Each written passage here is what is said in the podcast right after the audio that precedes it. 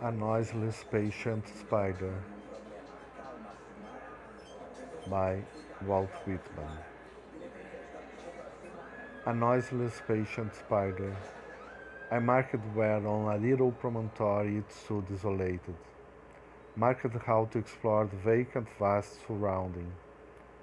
It launched forth filament, filament, filament out of itself, ever unreeling them ever tirelessly speeding them.